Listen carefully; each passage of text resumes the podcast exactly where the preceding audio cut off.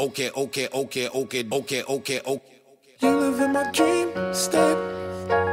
Relocate my fantasy. Bonjour à tous et bienvenue dans JDG Radio, le talk. Nous sommes le lundi 12 avril 2021, lendemain de belle journée à Paris-Longchamp. Oui, belle journée parce que enfin, les courses les plus intéressantes ont repris. C'est un air de, de, printemps. Il fait beau ou il neige d'ailleurs aussi. Il neige puisque ce mois d'avril est vraiment très curieux, mais le soleil est sur les courses et ça, c'est bien le principal, n'est-ce pas, Anne-Louise, vous qui étiez hier à Paris-Longchamp. Comment c'était alors l'ambiance euh, en cette période un peu particulière? Bonjour à tous. Euh, l'ambiance était euh, calme. Enfin, je suis arrivée à Longchamp vers 11h30, je pense. J'étais la première sur l'hippodrome. J'ai pas vu grand monde en arrivant. Donc oui, ambiance très calme, très peu de monde évidemment, avec les restrictions autour du Covid. Donc un peu tristouné, et, euh, mais quand même, on est heureux de retourner à Longchamp, euh, enfin, de retrouver vraiment ce parfum des classiques euh, qui est, qui est vraiment relancé depuis la semaine dernière. et, et ça, fait, ça fait vraiment plaisir. Oui, ça fait du bien. Alors justement, bah, la course, il faut parler de la, la, dimension sportive. Alors autour de la table, j'ai Adeline Gombeau également qui nous a rejoint. Bonjour Adeline. Bonjour à tous. Salomé Lelouch. Bonjour Salomé. Bonjour à tous. Adrien Cunias en direct, euh, non pas du Tarn, mais de Chantilly. Bonjour à tous. Et il dottore Franco Raimondi de Milan. Bonjour à tous. Résumé de la journée, Anne-Louise, on avait des courses pour les jeunes, des courses pour les vieux, des préparatoires au classique, des préparatoires à des groupes 1 pour chevaudage. Est-ce que vous pouvez nous donner une, une, synthèse de ce que vous avez vu euh, hier à Paris-Longchamp? Oui, alors on a eu euh, le prix euh, La Force et le prix Vento, donc sur 1800 mètres, euh, qui sont pour les trois ans. le prix La Force, bien sûr, qui peut emmener vers le Jockey Club ou si on souhaite raccourcir un peu vers la poule d'essai des poulains. C'est Adamo qui a gagné, qui avait fait sa rentrée de façon très plaisante sur le sable à Chantilly, qui a confirmé. Le prix Vento, on est un peu dans la même situation, 1800 mètres. Donc, soit on raccourcit, on va sur la poule d'essai des pouliches, soit on rallonge et on va sur le Diane, peut-être via le prix Saint-Alary. Donc c'est la route que devrait suivre la gagnante, Rumi, qui avait été euh, assez décevante pour sa rentrée, mais qui nous avait beaucoup plu l'an dernier à deux ans. Donc une pouliche intéressante qui, courait à huit jours et qui, euh, qui euh, montre, enfin qui confirme l'estime de son entourage. Après le prix Noailles, qui traditionnellement est un peu plus tard, mais pour permettre d'aller sur le greffule, il a été avancé d'une semaine. Donc le prix Noailles qui permet plutôt d'emmener vers le Jockey Club, 2100 mètres.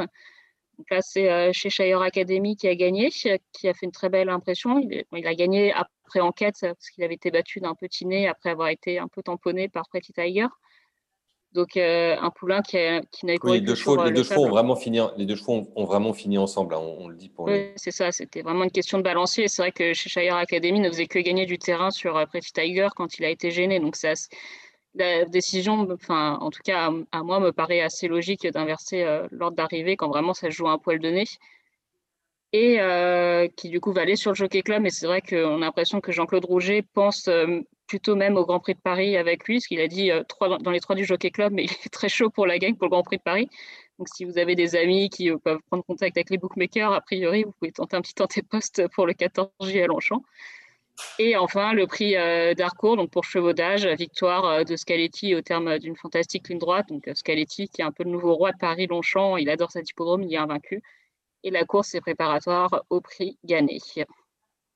Brillant résumé. Hein. Adamo, Adeline, ça nous fait plaisir d'entendre ce, mot. Et on pourrait se demander est-ce qu'il a dit à son jockey de laisser ses mains sur ses hanches Adamo, pour les Je vois que les, plus jeunes qui sont avec nous ne, voient pas du tout de quoi je veux parler, mais les plus anciens se souviendront de ce titre de notre chanteur italo-belge préféré, Adamo.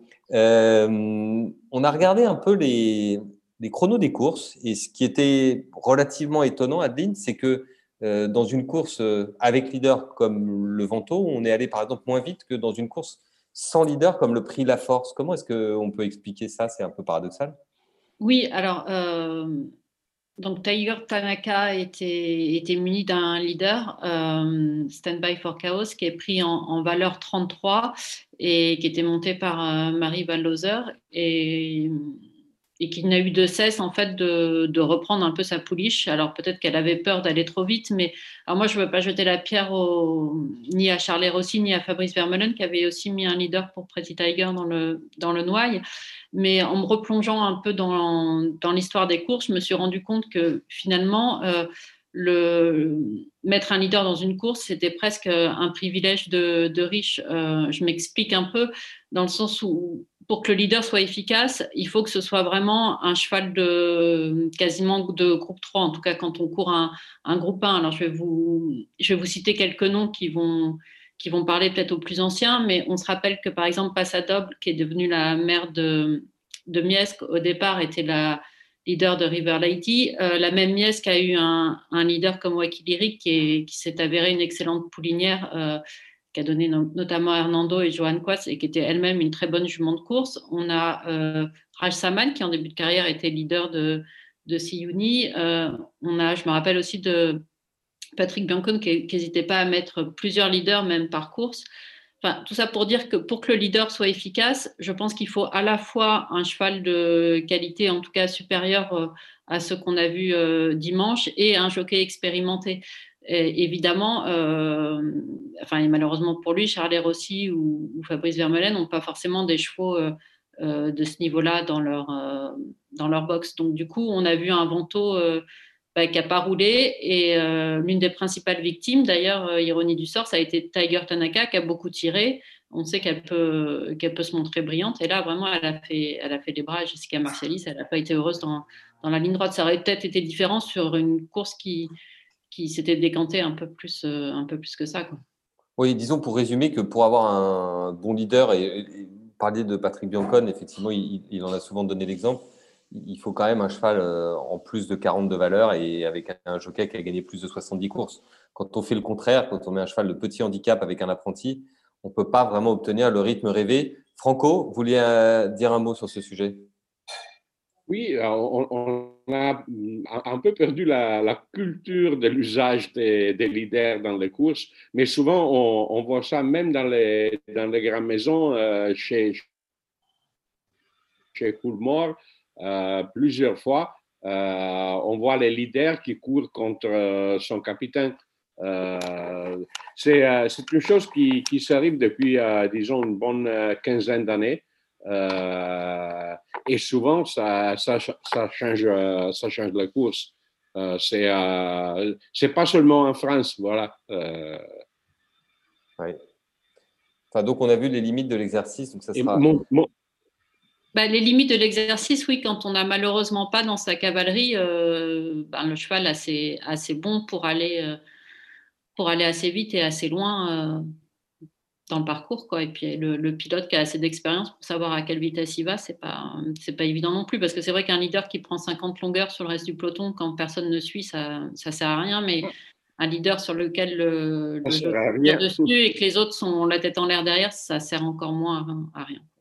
D'où l'importance d'avoir un jockey très expérimenté. Si on reste sur la question justement du rythme des, des courses, euh, on avait une fois de plus dimanche à Longchamp le, le nouveau ou relativement nouveau euh, tracking.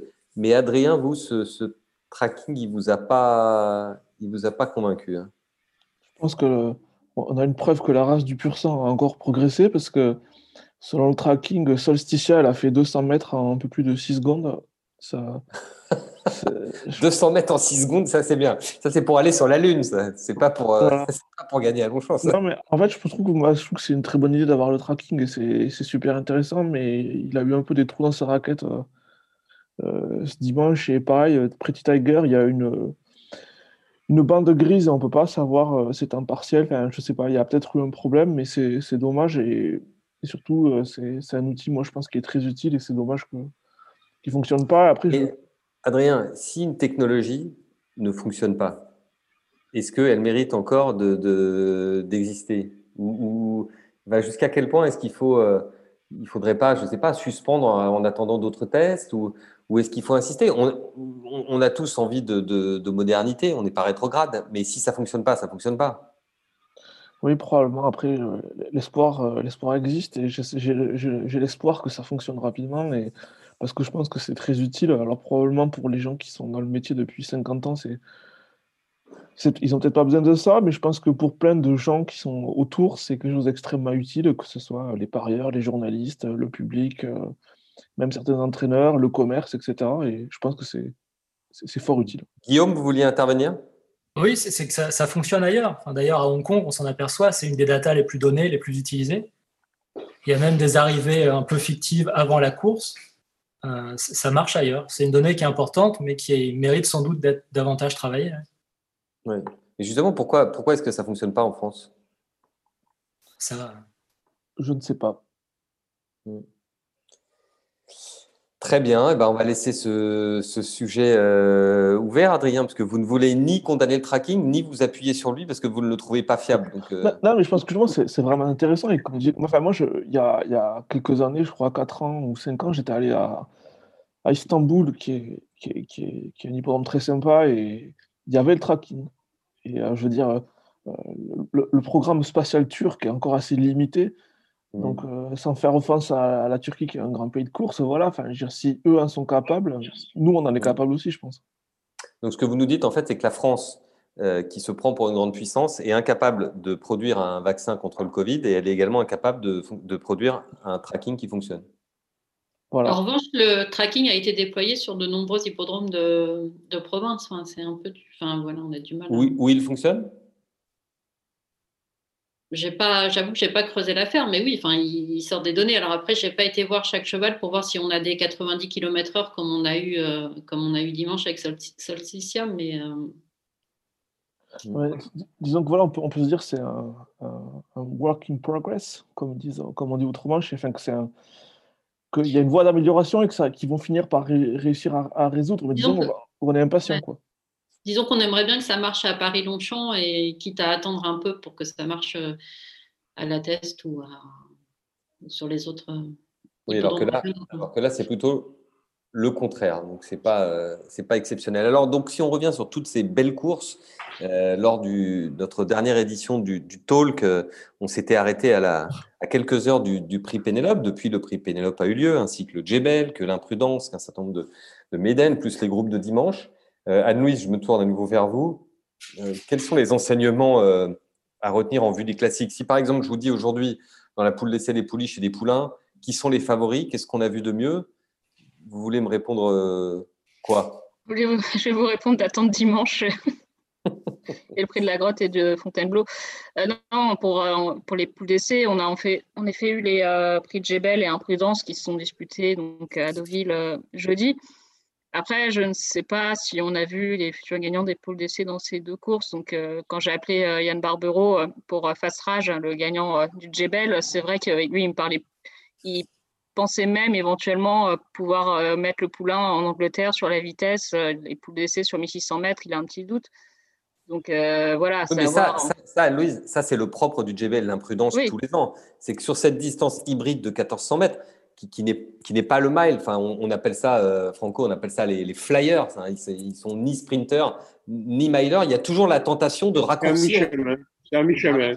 Oui, mais en plus c'est logique. Enfin, je, je, enfin, c'est pas vraiment, c'est vraiment pas une critique, mais c'est logique parce qu'on a développé un programme de vitesse pour les trois ans en France euh, ces dernières années. On a la Commonwealth Cup euh, à Royal Ascot qui est une très belle course euh, sur 1200 mètres. Donc oui, pourquoi ne pas utiliser le Jebel pour voir euh, si 1400 mètres, euh, comment le cheval fait 1400 mètres, s'il peut aller sur 1006, éventuellement raccourcir, aller sur la Commonwealth Cup. Il y a un beau programme maintenant pour les trois ans sur le sprint. Donc euh, Yann Barbero va décider, par exemple, pour Fast Rage, s'il continue, enfin, s'il rallonge sur 1006 à Longchamp, ce qui est aussi parce qu'on sait que 1600 mètres Longchamp, c'est pas c'est pas la course la plus sélective du monde. Il faut juste avoir quand même un bon numéro de corps parce que si vous êtes coincé en cinquième épaisseur, là, il vaut mieux avoir un peu de tenue. Mais un cheval qui est un peu euh, juste 1006 peut faire les 1600 mètres de Longchamp, il aura peut-être un peu plus de mal. Disons que dans la, poule d'essai, dans la poule d'essai des, poulains et des pouliches à Longchamp, si vous avez un numéro de corde pas trop pourri et que vous avez euh, Olivier Pellier sur le dos, vous pouvez avoir un cheval qui tient 1300 mètres et ça suffira pour aller au bout. Quoi.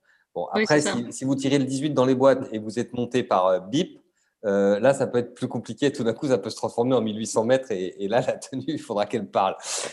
J'ai dit bip, hein, je ne sais pas, pas cité de mmh. jockey, mais on en connaît qui ont perdu des, poules d'essai imperdables. mais c'est vrai que ce n'est pas le parcours le plus sélectif, à cause de la partie en descente, à cause des courses tactiques françaises. bon. Donc, donc, Yann Barbero, alors pour Yann Barbero, donc hésitation. Donc on ne peut pas en tirer de conclusion pour la poule d'essai des Du côté des pouliches maintenant, avec Reina Madre. La Yeguada Centurion, euh, donc, euh, Kazakh espagnol, euh, entraîneur espagnol, Mauricio Delcher Sanchez, bien connu en France, bien sûr, parce qu'il est installé chez nous. pareil, de ce qu'il a dit, m'a dit après la course, c'est à 80%, on va sur la poule d'essai parce qu'on gagne l'imprudence. C'est logique d'aller tenter sa chance dans les classiques, mais comme il le dit lui-même, les 1600 mètres sont a priori le bout du monde pour elle. Donc, donc, il faudra un bon numéro de corde et faudra un bon parcours. Mais enfin, elle ira le, assez logiquement sur la poule d'essai. Est-ce que c'est la gagnante de la poule d'essai? Je, je, Pour le coup, j'étais un peu. Euh, j'attendais de voir euh, dans l'imprudence, j'arrivais pas trop à situer l'eau. Et j'arrive toujours pas trop à situer l'eau. C'est, euh, enfin, on n'a pas l'impression d'avoir vu des, des, cracks au départ, mais enfin, cracks, c'est un grand mot. Là, on a parlé des poules.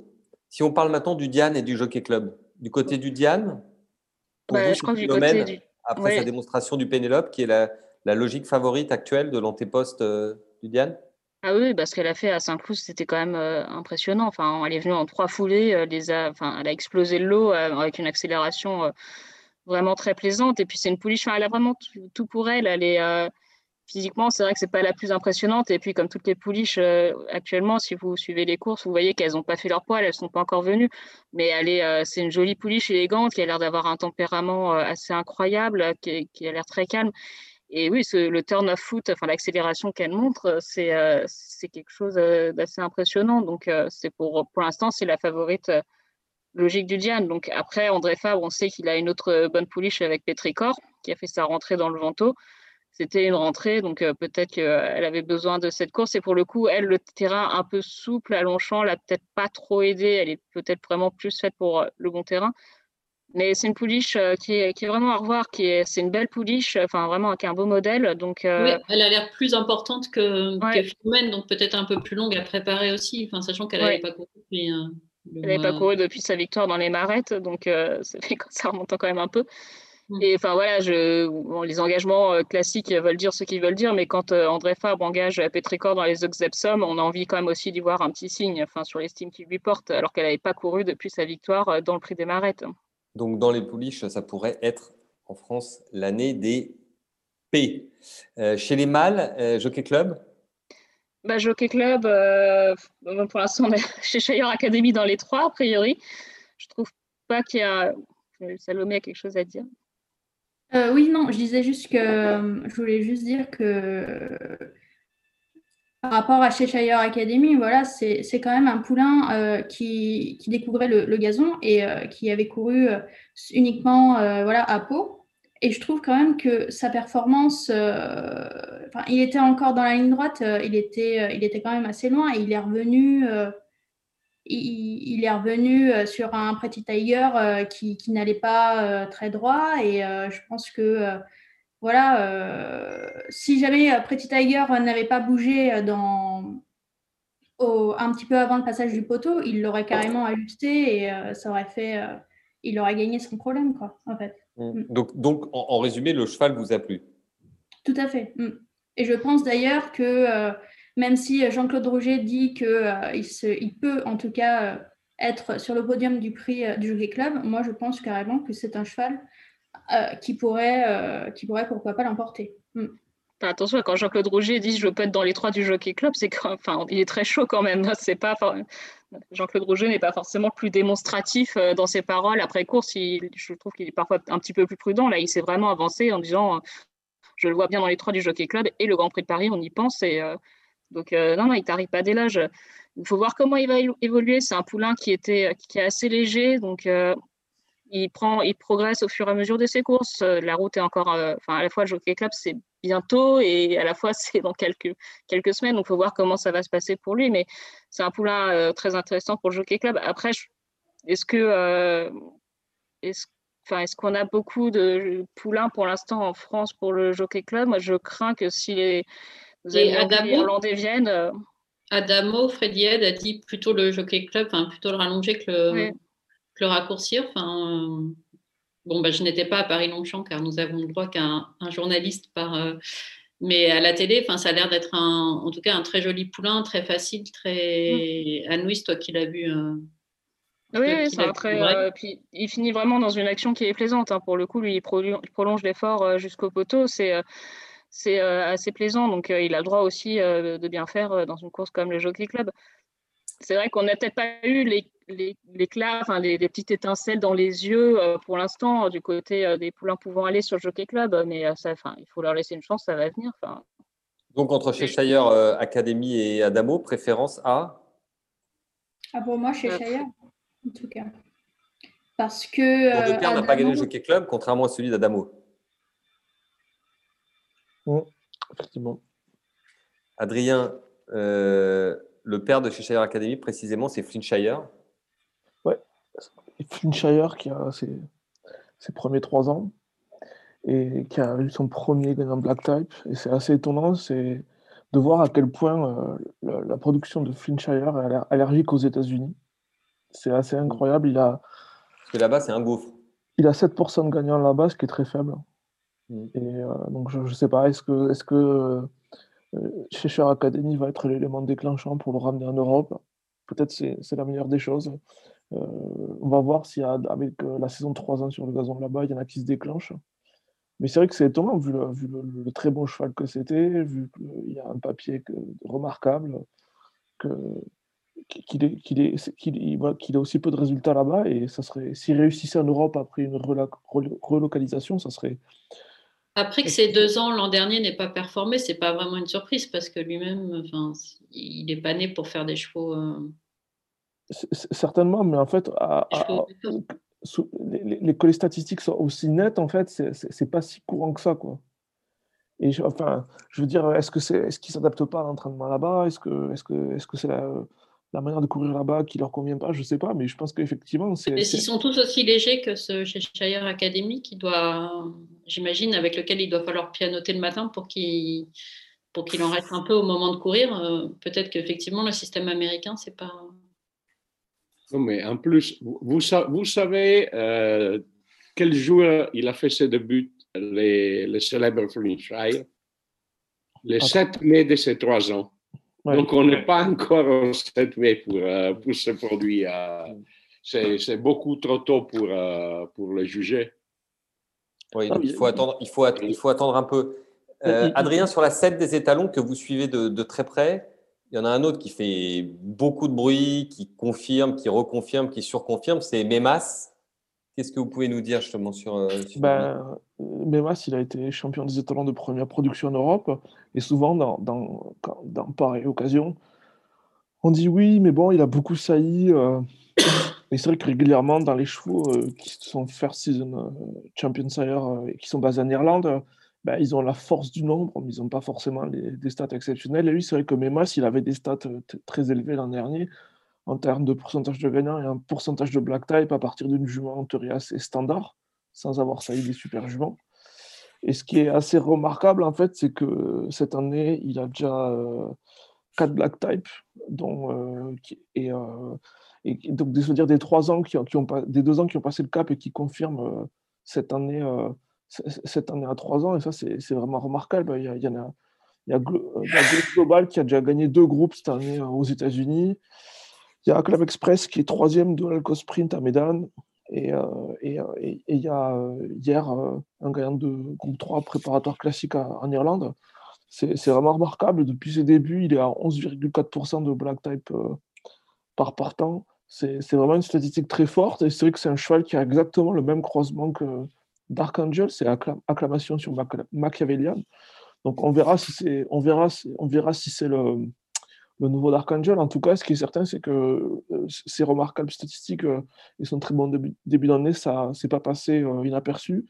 Et il, va recevoir des juments en fait, qui sont pas que des juments de gens qui veulent produire vite et précoce. Il y a aussi des gens qui voient un peu plus loin, qui essaient de voir si ça peut devenir un, père de miler ou de chevaux d'une catégorie un peu supérieure qui envoie des juments. Et ça serait, ça serait intéressant de, de suivre ça, en tout cas, ce qu'il fait là, c'est vraiment remarquable. Il y a, y a, un autre cheval, moi, je trouve, qui, fait, qui confirme vraiment, c'est the Moon. the Moon, il a déjà 5 black type cette année. Il a encore une fois euh, au-dessus de la barre des 10% de black type par temps. Et c'est vrai qu'il n'a il, a pas forcément fait des, des phénomènes ou des monstres pour l'instant. Mais c'est un cheval qui constamment produit de black type. Et c'est quand même ce que tout le monde veut. Parce qu'en fait, tout le monde a envie d'avoir des chevaux qui, qui, sont euh, commercialisables, qui, voilà, qui courent les bombes Eden, qui sont capables de, décrocher le caractère gras pour être. Euh, bah, parce que c'est ce que les propriétaires veulent, mais c'est aussi ce que le commerce veut. Quoi. Et il y a, y a un, dernier cheval, euh, c'est un cheval qui est en France, moi je trouve qui. Qui, voilà, on, attend de voir ce que ça va faire sur un plus gros échantillon, mais c'est intéressant. C'est Galloway parce qu'il a déjà 3 black type, il a, il a 17% de black type par partant cette année. Et et moi, je trouve que ce qui fait encore Greg, euh, Molino, euh, qui n'a pas une origine maternelle extraordinaire, euh, voilà, il faut, quand même être troisième dans la course d'hier, il faut, le faire quand même. Et je trouve que c'est vraiment intéressant. Enfin, faut, on, va, lui demander, comme à tout étalon, de, de confirmer à Gadi, oui, mais pour l'instant, ce qu'il fait, c'est assez bluffant. Et moi, j'ai des bons retours venant d'éleveurs qui n'étaient pas forcément ceux qui sont allés au, début. Et je trouve que c'est un cheval, pour l'instant, on peut, ne peut rien lui reprocher. Il faut... Et, et c'est assez impressionnant. Quoi. Merci beaucoup pour ce focus. Je vous laisse la parole juste un instant parce que euh, on a évoqué tout à l'heure le prix Jebel et le prix Imprudence, dont la caractéristique cette année est d'avoir été gagné par deux nouveaux venus dans le monde du propriétariat. Donc d'abord avec vous, euh, chez les mâles, Fast Rage euh, Adrien appartient à Philippe Lazare. Alors Lazare avec un E à la fin, hein, pas sans E comme François Lazare, mais Philippe Lazare qui est un ancien grand patron, hein, il a dirigé notamment un génico. Euh, il élève et il est propriétaire sous le nom écurie du, Parc Monceau, hein, parce que ses bureaux sont rue Henri Rochefort, juste à côté de la rotonde du Parc Monceau. Euh, pouvez nous dire quelques mots, Adrien, sur ce, sur ce nouveau venu dans notre univers? Puisqu'il il a déjà commencé à prendre des, positions euh, assez fortes chez nous. Déjà, c'est quelqu'un qui aime les chevaux, qui a fait du concours hippique, enfin, qui a, qui a un, goût pour, la, chose, la équine et qui a, décidé euh, de, s'associer avec des gens qui sont un peu ben, parmi les leaders de, l'élevage et des courses françaises. Donc euh, sur Fast Rage, c'est avec euh, la famille Chambure et la des Tréants. Et, et, ensuite, bon, il, a, passé une, étape supérieure vu qu'il a racheté, il a racheté une, partie significative du, euh, de Eric Purari et, euh, euh, et, et, Michel Zerlo, le, le des Capucines. Et bon, voilà, je trouve qu'il est récompensé déjà une première fois avec, avec, avec ce fast rage qui était un cheval qui était retiré du catalogue de, de, Deauville. Et, je trouve que bah, c'est quelqu'un qui a des moyens substantiels, mais qui n'est pas non plus, qui n'a pas trop non plus trouvé du pétrole dans son jardin. Donc j'espère que sa réussite, ça va susciter d'autres vocations et d'autres gens qui, comme lui, ont envie d'investir dans l'élevage, dans les bonnes juments et dans le, et, dans le propriétariat aussi. Et ce que je trouve, ce qui est intéressant, c'est qu'il le faisait voilà, de manière constructive. Il a une approche assez euh, empreinte d'humilité. Il, admet qu'il a beaucoup de choses à apprendre. Enfin, du moins, quand je l'avais eu en interview l'an dernier. Et je lui souhaite toute la, toute la réussite. Et après, avec la, avec la Centurion, ben voilà, c'est des gens qui ont mis des moyens colossaux. Yagola Centurion, euh, Guillaume, euh, vous qui êtes à la fois amoureux de l'Espagne et hispanophone, ça, ça doit vous faire plaisir la, réussite de, la Yeguada Centurion? Disons que cette année, effectivement, c'est deux partants. Donc, c'est euh, Reina Madre, c'était jeudi avec une victoire. Et c'était aussi Sibila Spain euh, il y a quelques semaines. Et là, on lui avait attribué notamment une, étoile. Ça avait été une performance assez, assez, assez pas extraordinaire, on va poser nos mots, mais c'était voilà, c'était, c'était remarquable quand même. Qui va courir euh, jeudi, je crois, en, province, à Lyon. Donc, on, on, va voir ce que ça donne. Mais donc, c'est deux partants, deux victoires, deux, belles réussites quand même. Et, c'est vrai que c'était des investissements un peu colossaux il y a, il y a, de, ça, il y a de ça deux ans, deux ans et même l'année dernière. Et très, important, très important, disons-le, parce que, parce que nouveau, nouveau venu ne veut pas dire euh, pour autant petit propriétaire. Hein. Aussi bien dans le cas de, de, de, Philippe Lazare euh, que de, que de la Yegola Centurion, ce sont des gens qui ont accepté de consacrer des moyens pour réussir rapidement dans notre univers. Exactement. Alors, c'est un homme d'affaires. Enfin, la Yegoda Centurion, c'est euh, Leopoldo Fernandez Pujals, avec euh, l'accent. Euh, c'est quelqu'un qui, qui, a énormément réussi. C'est un Cubain. Enfin, il est espagnol d'origine cubaine, qui a, fait fortune dans les, dans les pizzas avant de, de, réussir dans les télécoms et de devenir richissime en fait. Et, là, il est âgé de, plus de 70 ans. Et c'est en fait, il le définissait lui-même, c'est un peu son ultime pari en fait. Dans, dans la vie, c'est ce qui le motive encore. Euh, voilà, c'est un, un, défi pour lui. Et c'est un défi. On, va suivre ça avec, avec attention. Et ça fait écho d'ailleurs, cette victoire espagnole, à, également à un anniversaire. Oui, alors c'est ça, c'est les 80 ans en fait de l'hippodrome de Madrid, euh, de la Salsuela. C'est alors c'est pas vraiment, enfin on ne sait pas est-ce que c'est un pays de course ou non? l'Espagne. À mon sens, oui. Euh, et, là, ma foi, c'est, enfin ça, ça, prouve que ça l'est parce que même la communauté de Madrid a décidé de fêter l'événement. Euh, il y aura également, il y aura un, un timbre qui va être édité par la Poste. Il y a les tribunes qui ont été classées au patrimoine de la ville. Il y a pas mal de commémorations qui vont être faites. Alors, malgré le Covid, certaines vont, avoir lieu. Vous m'amusez beaucoup, euh, Guillaume. Vous posez la question de savoir si l'Espagne est un pays de course et vous nous expliquez dans la foulée qu'il y aura un timbre euh, qui va être consacré euh, aux courses. À ma connaissance, en France, aucun des gagnants de l'Arc de Triomphe n'a eu droit à son timbre. Donc, vraiment. donc, ceci, quand même, ça indique. Enfin, on se souvient, Franco, que l'Irlande hein, avait au, revers de ses pièces un, un, étalon pendant de longues années avant que avant qu'on ne passe à l'euro. Donc, euh, ça, ce sont quand même des signes forts. Hein. On attend encore que, que, que, notre ami Emmanuel Macron et toute sa bande la proposent un timbre officiel de la Poste avec, euh, avec les tribunes de Paris-Longchamp ou avec le dernier gagnant du Jockey Club. Et, même là, en fait, ils ont fait un système un peu euh, similaire à celui des jeudis à Longchamp, en fait, avec un, hippodrome de Madrid qui est désormais un peu constamment, qui, est, un peu constamment occupé le, soir par des fêtes comme ça avec des, courses. Donc c'est bien que l'arrivée de la Yeguada euh, se fasse euh, en ce moment. Parfait, merci Guillaume, Franco. Vous avez la parole pour nous parler d'Elisabeth II, pas à propos du, deuil de, son mari euh, tant aimé, 73 ans de, mariage, mais pour parler de son effectif hippique, puisque vous avez commencé un peu à vous, pencher sur ses chevaux pour 2021 et 2022 Oui, elle, a, beaucoup investi euh, dans les dernières années. Euh, cette année, elle va avoir 61 chevaux à l'entraînement, dont 8 euh, sauteurs. Mais surtout, c'est impressionnant la qualité de, de, ces deux ans. Elle a 25 deux ans. Il y a dedans de, de Galileo, de Frankel, de Sudestar, de Dubaoui, euh, des produits du, de poulinières euh, achetés très cher euh, sur des marchés étrangers. Donc, c'est un, peu, un peu curieux, disons, de, retrouver ça. Et, bon, ça, nous permet de lancer une semaine, c'est un peu le réveil du létharge du galop anglais, avec le Craven Meeting, qui c'est mercredi et jeudi.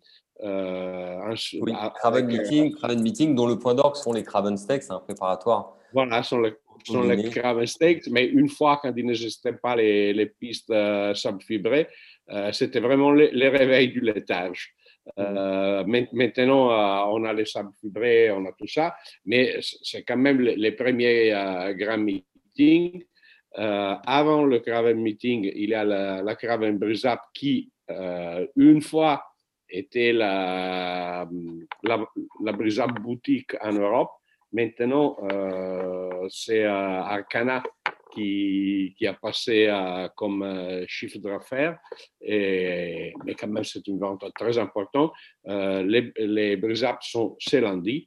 mardi, ça démarre la vente. Donc, on a plein de choses d'autre côté de la Manche et, voilà, on va s'amuser. Encore une belle semaine. Hein. Euh, de, l'autre côté de la Manche, où il se passe beaucoup de choses, même à Epsom, euh, Anne-Louise, euh, il s'est passé quelque chose d'un peu étonnant pour un mois d'avril, mais. Bah, là, c'est en Angleterre, pas qu'à Epsom, ils sont sous la neige. Donc, ils sont... nous, on n'a pas très chaud, mais a priori, ils ont encore plus froid que nous. Donc, je crois que le premier jour d'Epsom, c'est dans huit jours. Donc là, il y a un grand manteau blanc. A priori, il n'y aura pas besoin d'arroser. Et parmi les bons sujets qu'on aura dans Jour de Galop cette semaine, il y aura également une, une interview de Karim Djoumen réalisée par vous, Guillaume. On va apprendre beaucoup de choses euh, passionnantes. Alors oui, oui, c'est l'homme qui se cache derrière euh, l'écurie des monnaies.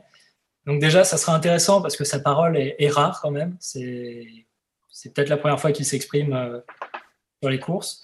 il fait partie de ces jeunes propriétaires qui, qui sont arrivés dans les courses il y a 5-6 ans, qui commencent à avoir des résultats, même dans l'élevage.